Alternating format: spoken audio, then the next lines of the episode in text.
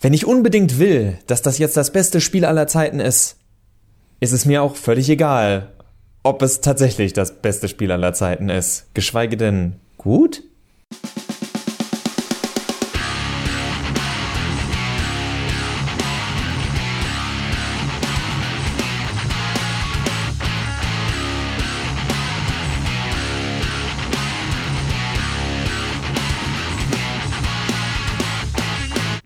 Hallo und herzlich willkommen zu einer neuen Ausgabe von Mehrspieler, dem konträren Magazin per Podcast auf Daran geht die Welt zugrunde und robotsanddragons.de das ist das Problem, wenn man mal so ein bisschen abweicht von seinem üblichen Eröffnungstext, dann kommt man direkt ins Stottern.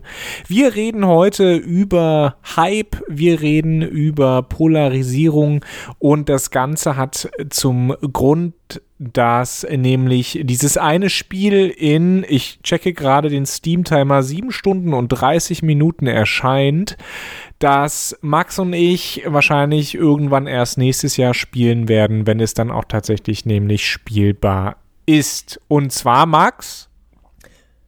Cyberpunk 2077. Ich hoffe, dass die Jahreszahl richtig ist. Ja, ja, ist sie.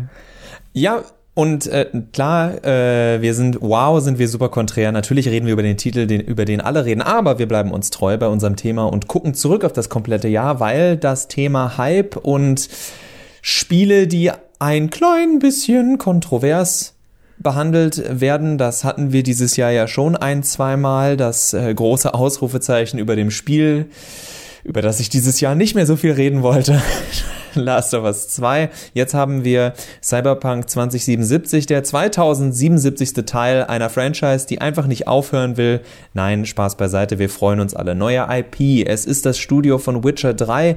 Da darf man sich doch drüber freuen, oder Johannes? Also so ganz normal drüber freuen, so wie es ist doch einfach nur ein Videospiel, das rauskommt, freuen. Und das tun die Leute, richtig? Nein, oder? weil, nein, das, das geht nicht, Max. Was, wie, wie stellst du dir das vor? Das ist Witcher 3. Witcher, das ist das Studio von Witcher 3. Witcher 3 hat damals alle Rekorde gebrochen. Es ist besser als Ocarina of Time was ich um ehrlich zu sein noch nie verstanden habe, warum die Leute das so gut bewertet haben, aber whatever. Witcher 3 hat einfach vielen Leuten die Augen geöffnet und wahrscheinlich war, haben sie damit auch ihre ersten sexuellen Erfahrungen gemacht und das kann einfach nur ein super duper Top-Spiel sein. Es kann nicht sein, dass dieses Spiel einfach irgendwie nur gut ist. Nein, es ist perfekt. Perfekt. Perfekt. Wenn das keine 100 Punkte bei Metakritik bekommt, was rechnerisch wahrscheinlich gar nicht möglich ist, dann wird dieses Spiel das erste Spiel sein, bei dem, bei dem das passiert, weil es transzendentiert. Ich glaube, es war ein denn zu viel. Es transzendiert Raum, Zeit und Wertungen. Und das tut's natürlich nicht, bevor jetzt die ersten kommen und schon fieberhaft auf Metacritic gegangen sind und die Kommentare noch davor eingegeben haben und den Bearbeiten-Knopf dann gleich drücken. Uns ist bewusst, dass die meisten Reviews sich tatsächlich eher um die 9 von 10 einpendeln. Uns geht es aber auch tatsächlich weniger darum, was für eine Bewertung jetzt dieses Spiel bekommen hat, sondern um die, äh, nennen wir es mal, Stimmung die um dieses Spiel herum gemacht wird. Es geht ja um diese ganze Hype-Geschichte, die um Cyberpunk 2077 passiert ist, was mit Sicherheit auch damit zu tun hat, dass Cyberpunk so oft verschoben wurde, lange Zeit ja gar nicht klar war, wann es überhaupt erscheint.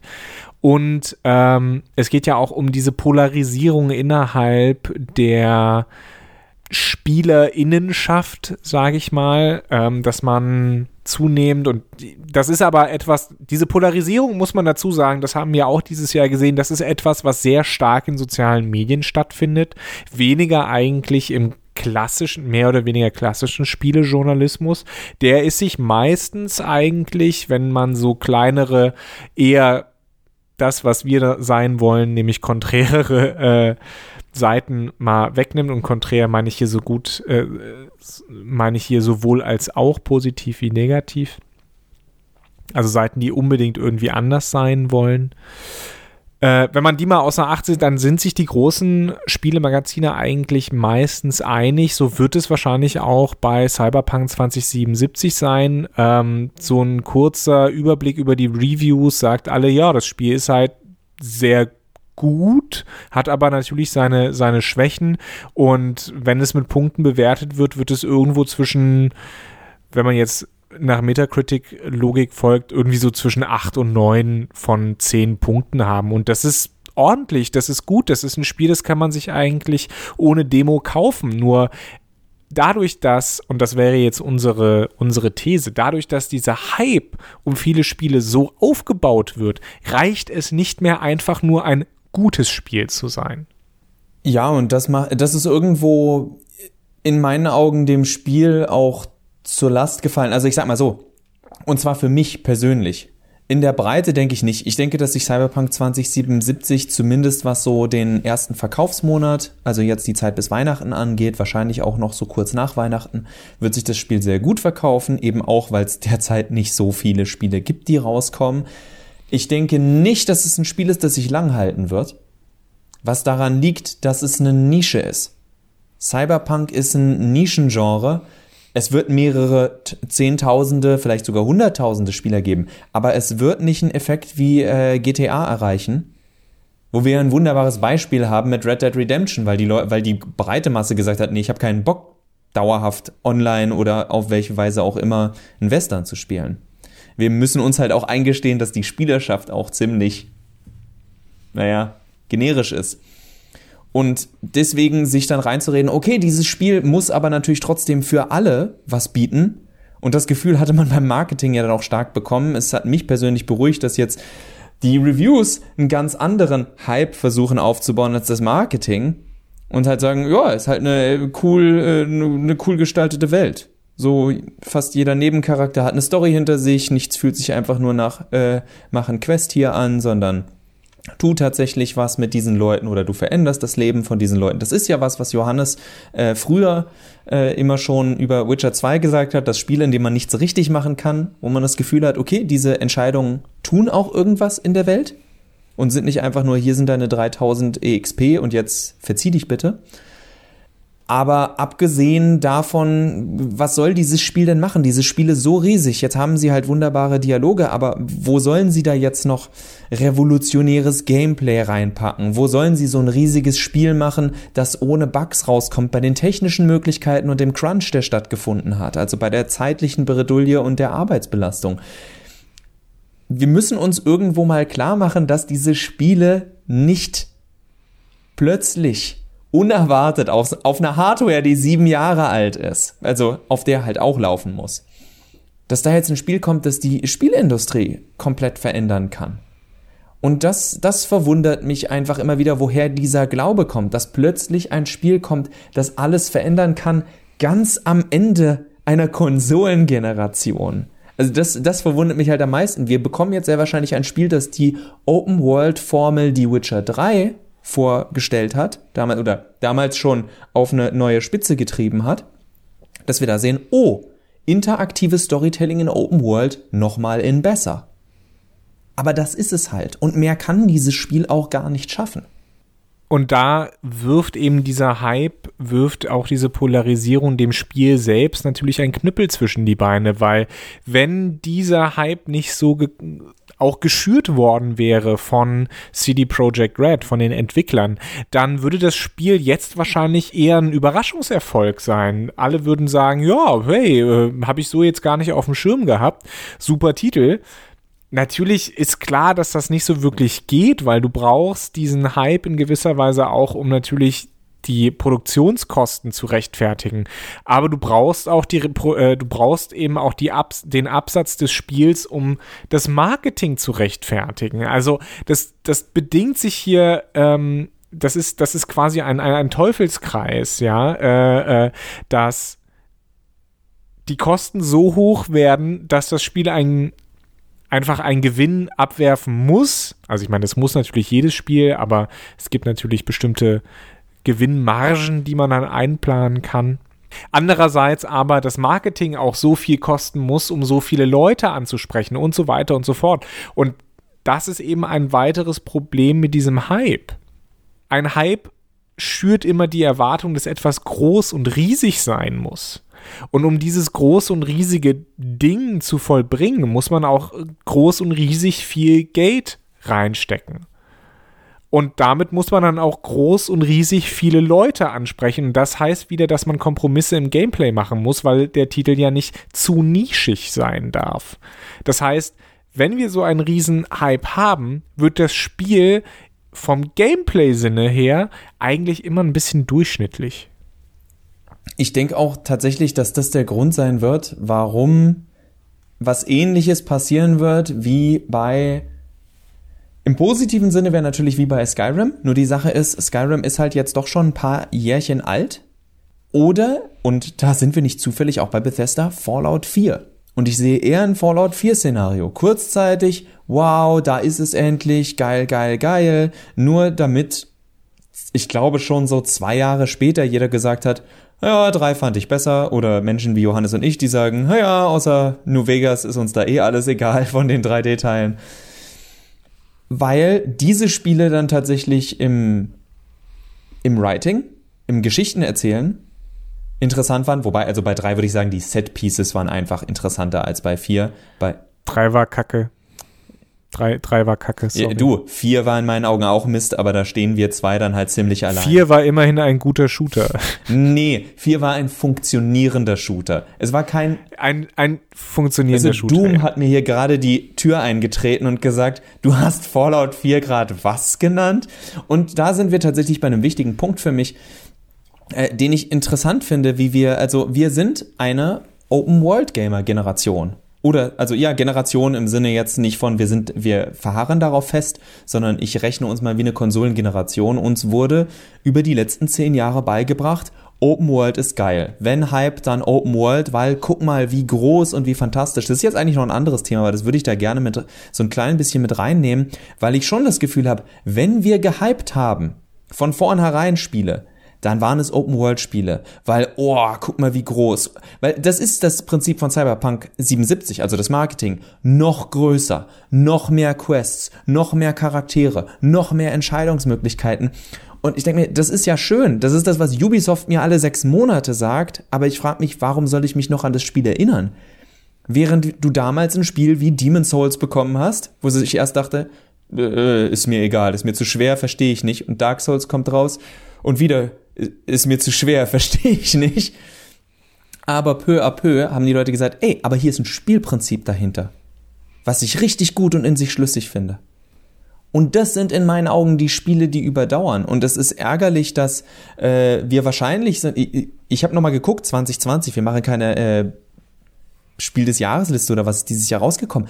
Neo, Neo 2 ist dieses Jahr rausgekommen.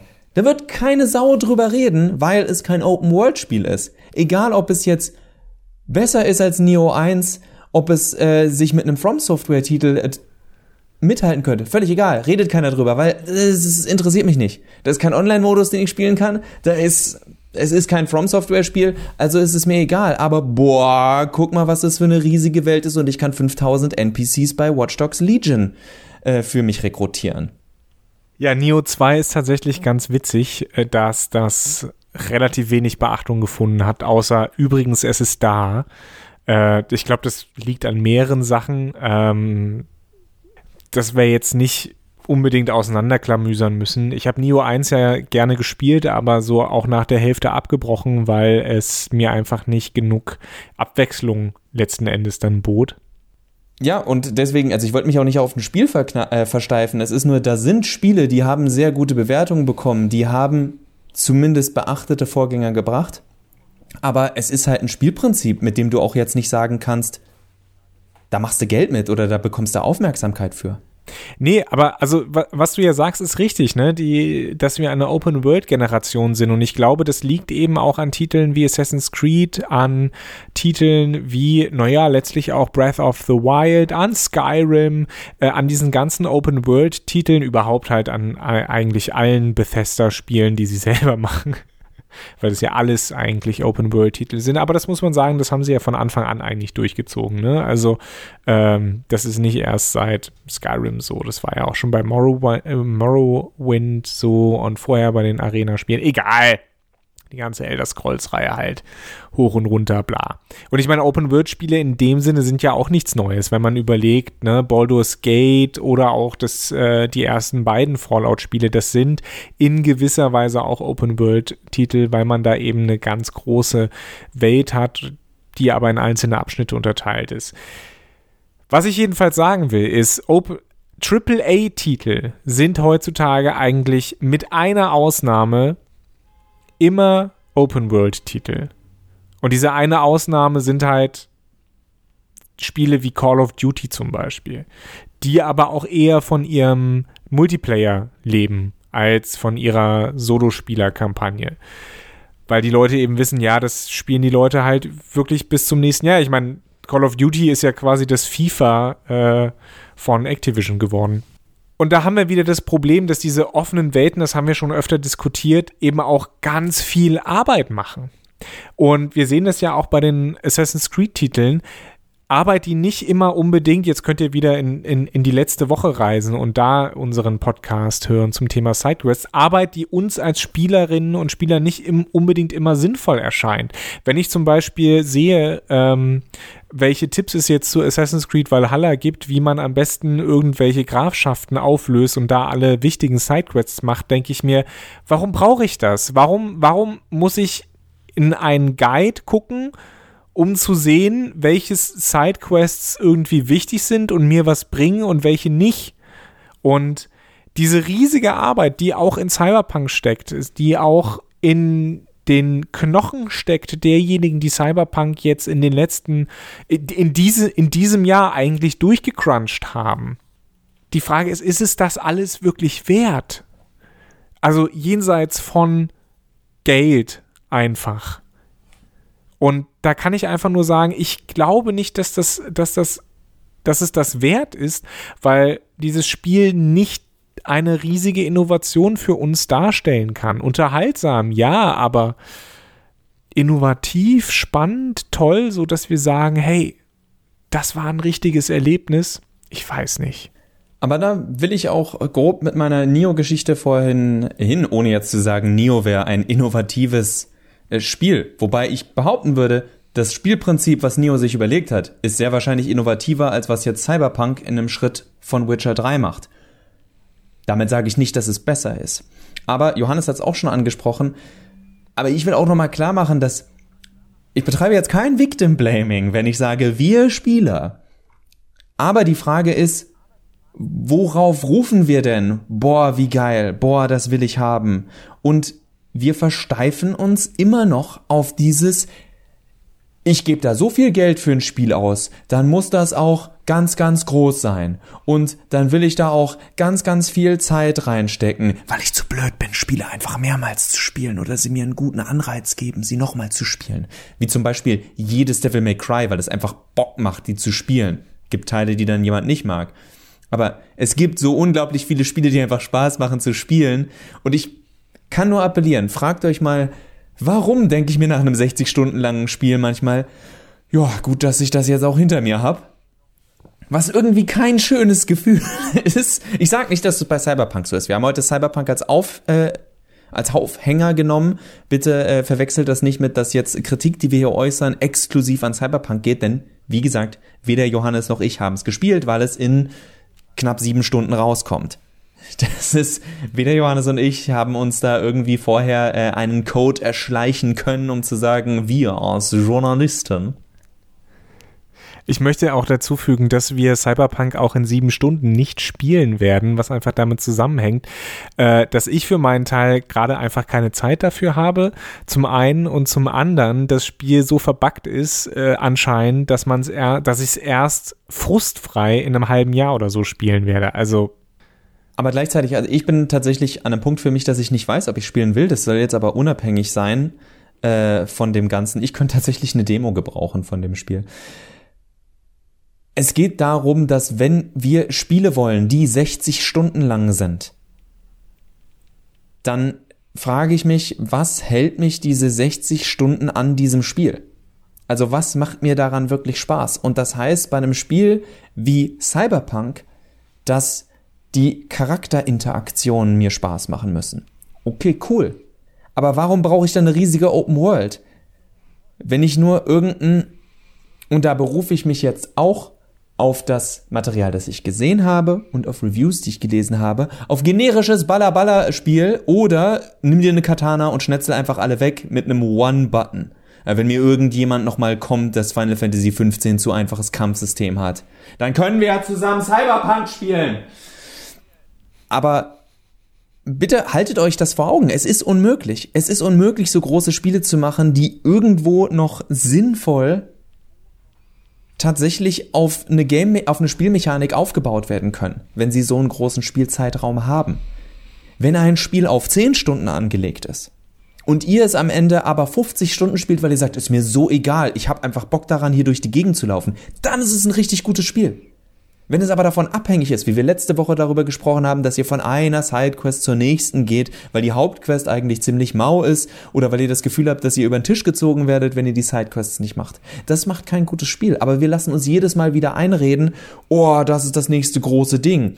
Denn das war bei jedem hier, äh, was war es, Night City Wire oder wie sie hießen, diese, diese Advertorial-Videos von, von äh, CD Projekt Red das zählt auch für äh, Ubisoft, die inzwischen ja auch lauter Trailer machen mit und du kannst das machen in Valhalla und du kannst das machen in Valhalla und du kannst das machen in Valhalla und ich stehe im Hintergrund und sage und alle, die dabei ausflippen, will ich fragen, ja, aber wo, woran davon werdet ihr jetzt Spaß machen?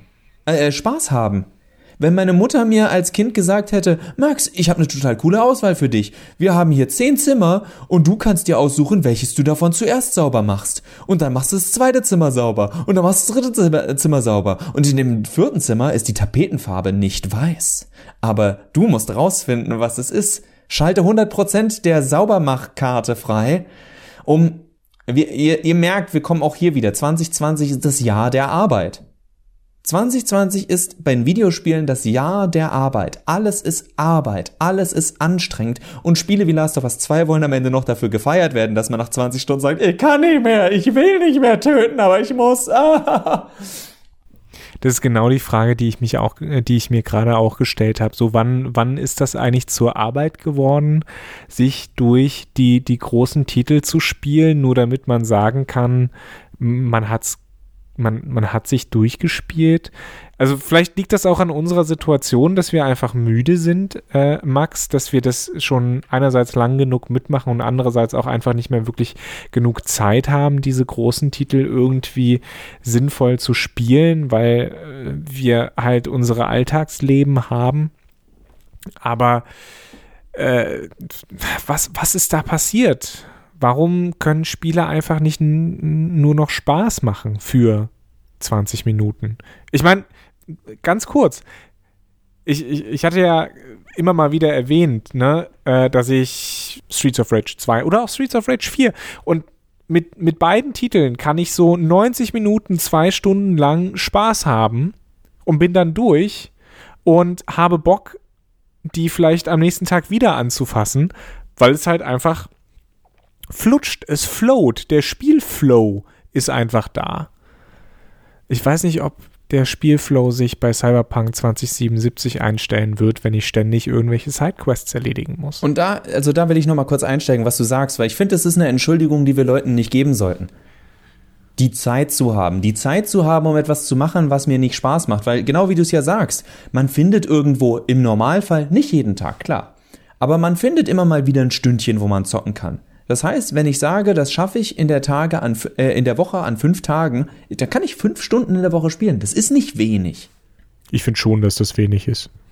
Aber selbst wenn das wenig ist, wenn mein Argument ist, dass ich deswegen ein großes Spiel nicht spiele, dann heißt das doch nicht, dass das Spiel zu lang oder zu groß ist, sondern dass es einfach keinen Spaß macht. Aber ich lasse mir jedes Mal wieder erzählen, dass dieses Spiel, in dem ich zugeschüttet werde mit Busy Work, dass es diesmal spaßiges Busywork ist.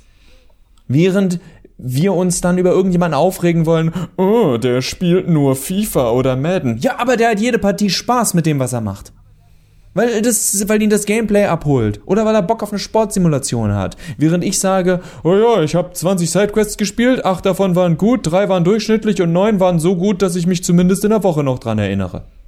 Äh, cool. Also ich mag Narrative, ich mag Geschichten, aber das ist doch nicht der Grund, warum ich, ich will nicht 60 Stunden lang mir das Gejammer von irgendwelchen Charakteren anhören. Ich will eine Handvoll cooler Geschichten verwoben mit einem spaßigen Gameplay und dann, wenn es mir wirklich gefallen hat, sagen, ey, das spiele ich noch mal. Das wäre mir, wenn, wenn so ein Spiel plötzlich daherkommt, das würde mich flashen. Nur die Sache ist, für so ein Spiel wird es niemals einen Hype geben, weil du ein Spiel nicht mehr hypen kannst, was nur 10, 12 Stunden oder 20 Stunden lang ist.